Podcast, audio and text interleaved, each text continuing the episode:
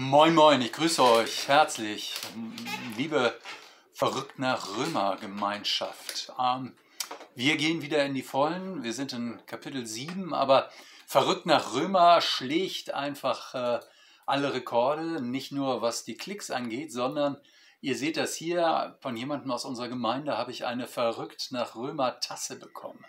Das finde ich ja super cool. Das heißt, äh, man kann jetzt also ähm, die äh, Folgen sehen, in seiner Bibel nachvollziehen und einen Schluck aus seiner Tasse trinken. Verrückt nach Römer, ähm, äh, jetzt also sogar mit Tasse und wer eine haben will, kann gerne eine Mail schreiben an büro.guter-hirte.de und äh, genau, ihr könnt eine kaufen. Ich weiß leider gar nicht, was die kosten. Äh, ich habe sie geschenkt bekommen, aber das werden wir rauskriegen, auch am Büchertisch im Guten Hirten wird es verrückt nach Römer Tassen geben. So, nun aber zum Römerbrief. Wir sind ja zum Bibellesen hier und nicht zum Tassenverkaufen.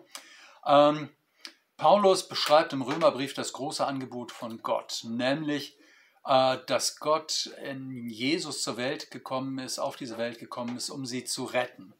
Es geht also um Tod und Leben, um nicht weniger. Und äh, Leute, die also den christlichen Glauben zu so einer ähm, zu so einer Wellness-Nummer machen, die haben noch nicht verstanden, worum es geht. Es geht darum, dass man entweder zu Gott gehört oder eben nicht. Und dabei geht es um Tod und Leben. Es geht um Gemeinschaft mit dem lebendigen Gott oder eben äh, sozusagen eine dauerhafte Trennung von Gott. Ähm, die Frage ist ja, wie sieht dann unser Leben aus? Und daran, darauf antwortet Paulus in unserem heutigen Abschnitt, nämlich in Römer 6, Vers 12 bis 14. Wir sind ja in der Tat erst bei Römer 6. Römer 6, Vers 12 bis 14. So lasst uns die Sünde, so lasst nun die Sünde nicht herrschen in euren sterblichen Leibe und leistet seinen Begierden kein Gehorsam. Auch gebt nicht der Sünde eure Glieder hin als Waffen der Ungerechtigkeit, sondern gebt euch selbst Gott hin, als solche, die tot waren und nun lebendig sind, und eure Glieder Gott als Waffen der Gerechtigkeit. Denn die Sünde wird nicht herrschen können über euch, weil ihr ja nicht unter dem Gesetz seid, sondern unter der Gnade. Es geht also um die Frage, wer bestimmt eigentlich unser Leben? Und es gibt ja unendlich viele Einflüsse, die unser Leben bestimmen. Ich meine, das kann schon mit dem Wetter anfangen. Wenn du jetzt rausguckst und die Sonne scheint, wie cool ist das denn? Dann ist man schon ganz anders gelaunt. Oder wenn es draußen trübe ist und äh, und stürmisch und regnerisch, dann denkst du, boah, eigentlich könnte ich auch gut noch eine Stunde schlafen. Wer bestimmt eigentlich unser Leben? Ähm, es geht ja aber auch um noch ernstere Themen als das Wetter, zum Beispiel, ob man gesund oder krank ist. Klar. Äh, da ist die Lebensmelodie sehr unterschiedlich. Oder ob man jung oder alt ist oder welche Menschen man gerade um sich hat. Kollegen, mit denen man sowieso nichts anfangen kann oder seine Familie, die man cool findet oder Freunde, mit denen man total gerne zusammen ist.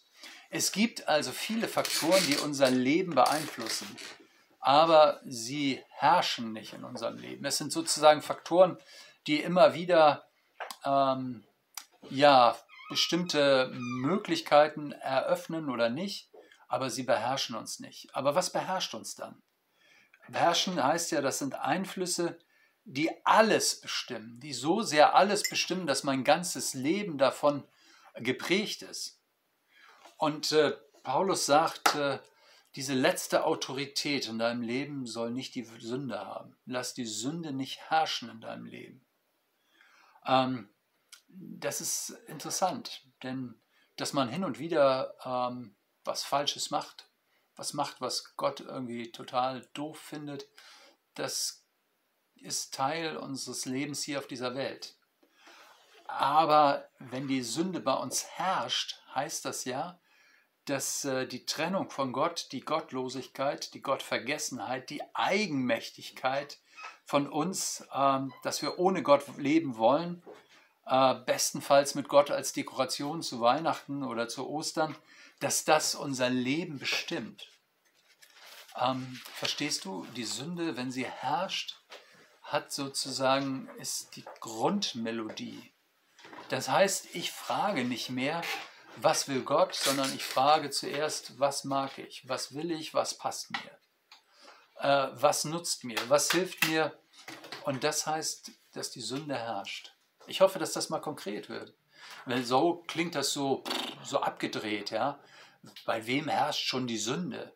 Ja, wenn ich aber frage, was will ich, was mag ich, was passt mir, was nutzt mir, dann ist das sozusagen alles so dermaßen auf mich zentriert, dass, ähm, dass für Gott kein Raum mehr ist. Ähm, das heißt, dass die Sünde herrscht. Nun ist es so, dass man in die falsche Richtung mit einem Mercedes unterwegs sein kann und auch mit einem klapprigen Fahrrad, aber es geht in die falsche Richtung. Und, äh, und wenn man der, Sünde, der, der, der Bibel folgt, dann ist es eben so, dass die Herrschaft der Sünde, äh, diese Trennung von Gott, dass das vom Stil her total unterschiedlich sein kann. Es kann super selbstgerecht sein. Das ist die eine Richtung. Also Paulus, der immerhin den Römerbrief schreibt, der war so einer. Also einer, der sagte, ich habe alle Gebote Gottes gehalten. Ich äh, bin strenggläubiger Jude gewesen. Also zu der Zeit, ich bin strenggläubiger Jude. Ich habe, ich arbeite hart mit mir ähm, und äh, ich halte die Gebote Gottes. Also einer, bei dem man als Außenstehender mal sagen wollte, Respekt. Oder eben, Mann ist der aber selbstgerecht. Also das ist schon richtig heftig. Also der ist so selbstgerecht, so oberanständig, dass man das schon gar nicht mehr zu glauben wagt. Ähm, aber das kann eben auch ein Leben ohne Gott sein. Ähm, dass man nämlich das Gefühl hat, ich bin gut, ich bemühe mich, ich strenge mich an und äh, es ist eine Form von arroganter Selbstgerechtigkeit äh, wo ich es mir im Grunde verdiene, was Gott mir dann gibt, weil ich ja so gut bin. Ähm, und damit schlage ich der Liebe Gottes ins Gesicht, weil ich sage, ich schaffe das. Ich schaffe das alles selber. Was brauche ich dich, Gott? Äh, ich äh, kriege das selber hin. Und die andere Art und Weise, wie man die Gebote Gottes mit Füßen tritt, neben der arroganten Selbstgerechtigkeit, ist, dass man sie für Quatsch hält. Dass man sagt, bitte, wir leben im Jahr 2022. Was soll denn da noch ein Gebot Gottes mir zu sagen haben?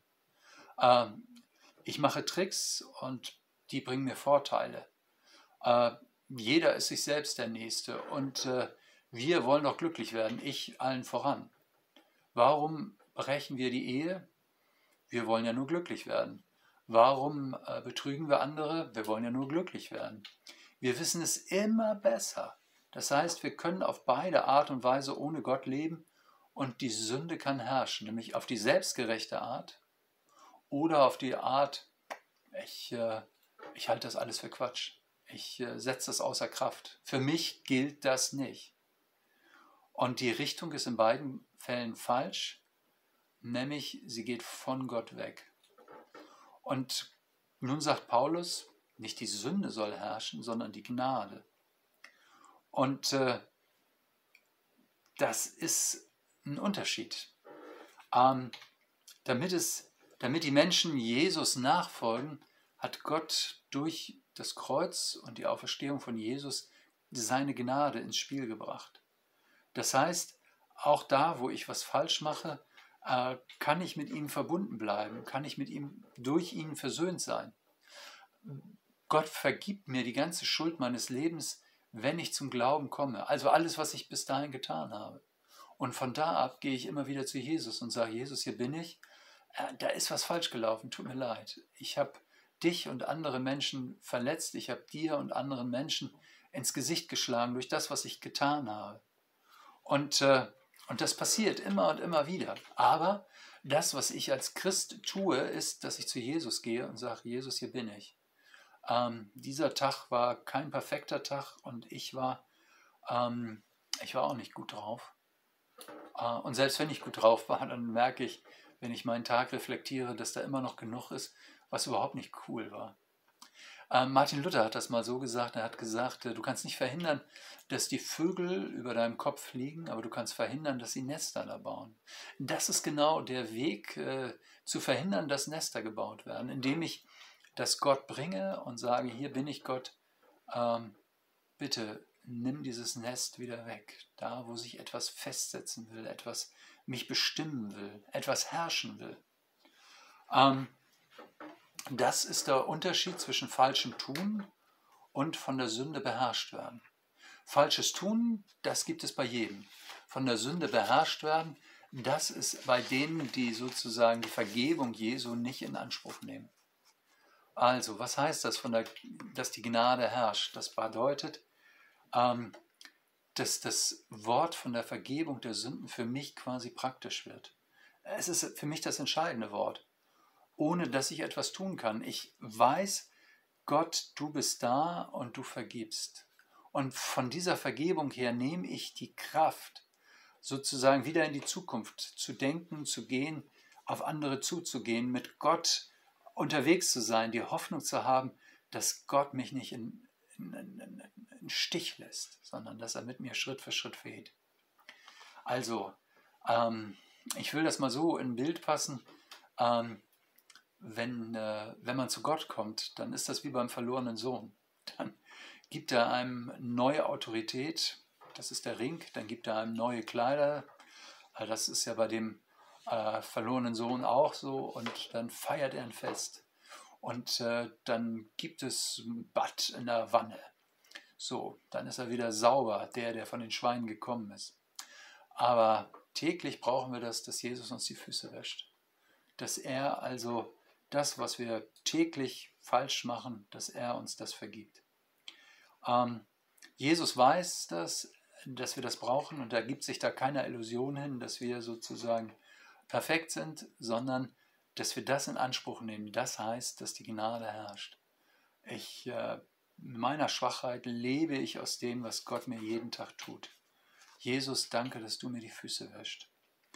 Ähm, ähm, ich möchte nicht zulassen, dass das, was ich falsch mache, dass das mein Leben fesselt, bindet, dass das meine Zukunft bestimmt, dass es mich beherrscht, sondern ich möchte mich von der Gnade beherrschen lassen. Ich lebe aus der Vergebung Gottes. Das ist das beherrschende Wort in meinem Leben. Paulus sagt, bitte lass dich nicht von der Sünde beherrschen, sondern von der Gnade. Das ist das Entscheidende. Aber nun ist äh, die Frage, ähm, gehe ich weiter auf diesem Weg? Gnade als das Bestimmende. Und Paulus sagt, äh, wenn das so ist, wenn die Gnade so herrscht, dann dürfen wir lernen, unsere Körperteile als Waffen der Gerechtigkeit, Waffen der Gerechtigkeit zu nutzen. Das bringt er in 13 und 14. Ne? Aber gebt nicht die Sünde eure Glieder hin als Waffen der Ungerechtigkeit, sondern gebt euch selbst Gott hin als solche, die tot waren und nun lebendig sind, eure Glieder Gott als Waffen der Gerechtigkeit. Denn die Sünde wird nicht herrschen können über euch, weil ihr ja nicht unter dem Gesetz seid, sondern unter der Gnade. Also als Waffen, das ist ja spannend. Ähm, eine interessante Vorstellung, dass unsere Körperteile Waffen sind. Ähm, stimmt das denn? Ich habe mal ein bisschen nachgedacht, wie ist denn das? Mit dem Mund kann man ganz schön töten, oder? Mit bösen Worten zum Beispiel oder indem man andere verleumdet, anderen Sachen erzählt über Leute, die gar nicht wahr sind. Da können wir ein ganzes Leben zerstören. Mit Worten kannst du Ehen zerstören, kannst du Familien zerstören, kannst du Freundschaften zerstören, indem du Dinge sagst, die nicht wahr sind oder Dinge sagst, die andere verletzen. Also den Mund kann man schon mal als Waffe zählen. Ähm, dazu braucht man gar nicht viel. Äh, ein paar beleidigende, beleidigende Worte und schon ist die Familie im Eimer. Oder die Ehe kaputt.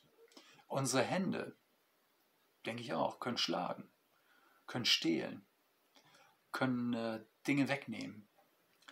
Mit unseren Füßen und mit unseren Beinen können wir böse Wege gehen. Hingehen, wo eigentlich überhaupt nicht unser Platz ist. Ähm, also ich kann das verstehen. Und ich meine, wenn du mal an dein Hirn denkst, ist ja in gewisser Weise auch Körperteil, was man sich da alles ausdenken kann oder vorstellen kann oder vielleicht auch äh, in, in, Gedanken durchspielen kann äh, oder sich auch ausdenken kann, wie man das dann umsetzt. Das ist schon verrückt. Ähm, und nun sagt Paulus, nicht die Sünde soll herrschen, sondern die Gnade. Und all das, was du sozusagen an Lebensäußerungen durch deine Körperteile von dir gibst, das sollen Waffen der Gerechtigkeit sein. Sie sollen Gott dienen und den Menschen. Sie sollen die Hände reichen zur Versöhnung. Sie sollen äh, die Arme strecken, um andere aufzurichten, äh, die kraftlos sind. Sie sollen Worte sprechen, die trösten. Sie sollen Mut machen. Äh, sie sollen Wahrheit sprechen. Sie sollen die frische Luft der Ehrlichkeit ins eigene Leben und ins andere Leben bringen. Ähm, und bei Wegen, die für einen selber oder für andere beschwerlich sind, sollen sie gut tun, sollen sie ermutigen, sollen sie aufrichten. Ähm, es sollen Gedanken des Friedens sein, die aus den Handlungen unserer Körperteile, aus, dem, aus unserem Leben sozusagen sprechen. Also, Paulus macht das so praktisch und sagt, du, das, was sozusagen dein Herz bestimmt, wenn das die Gnade ist, dann werden deine Körperteile predigen.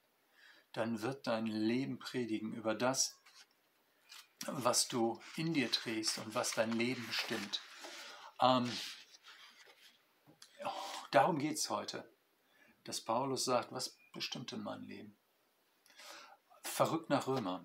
Also, wir sind mit der Tasse gestartet und äh, äh, so eine Tasse zu haben, finde ich total cool. Also vielen Dank nochmal an die edle Schenkerin.